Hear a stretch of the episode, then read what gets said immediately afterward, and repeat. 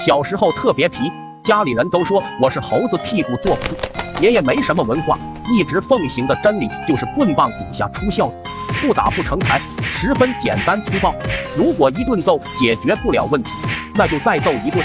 一天，村里的一位长者跟我爷说：“孩子光揍没用，不如练字吧，既能学习，还能锻炼定力。”我爷听后，仿佛顿时找到了望孙成龙的捷径，当下一拍大腿，就这么来。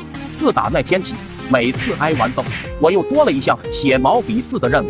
无奈家里没有多余的支出来培养我的练字爱好，爷爷就把墙上贴着的百兽图扯下来，让我描着写。这百兽图顾名思义就是兽的一百种写法。为了能让我有长进，每次练字的时候，爷爷都在身后恶狠狠地盯着我。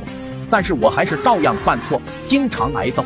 可这寿字却写得越来越好，连村里面的那位智者看了都赞不绝口。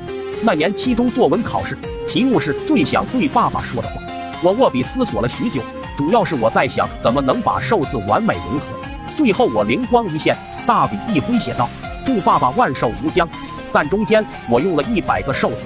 交卷后，老师先是惊愕地看了看我，又看了看卷子。然后眼神里面流露出的那种欣赏的目光，让我今生难忘。最后这篇作文还被老师挂在教室后面的学习天地上，并引以为豪的带着其他老师来观赏。从那天起，我就成为了我们学校的名人。几天后，那位长者要过八十大寿，为了表达感谢，我准备给他奉上我的一幅百寿图。但是我在家找了半天，也没有找到合适的纸张。正巧那几天隔壁村的老王去世了。地上满是那种白色的纸，我出去收集了好久，回家把它们用线穿在一起，上面写满了寿。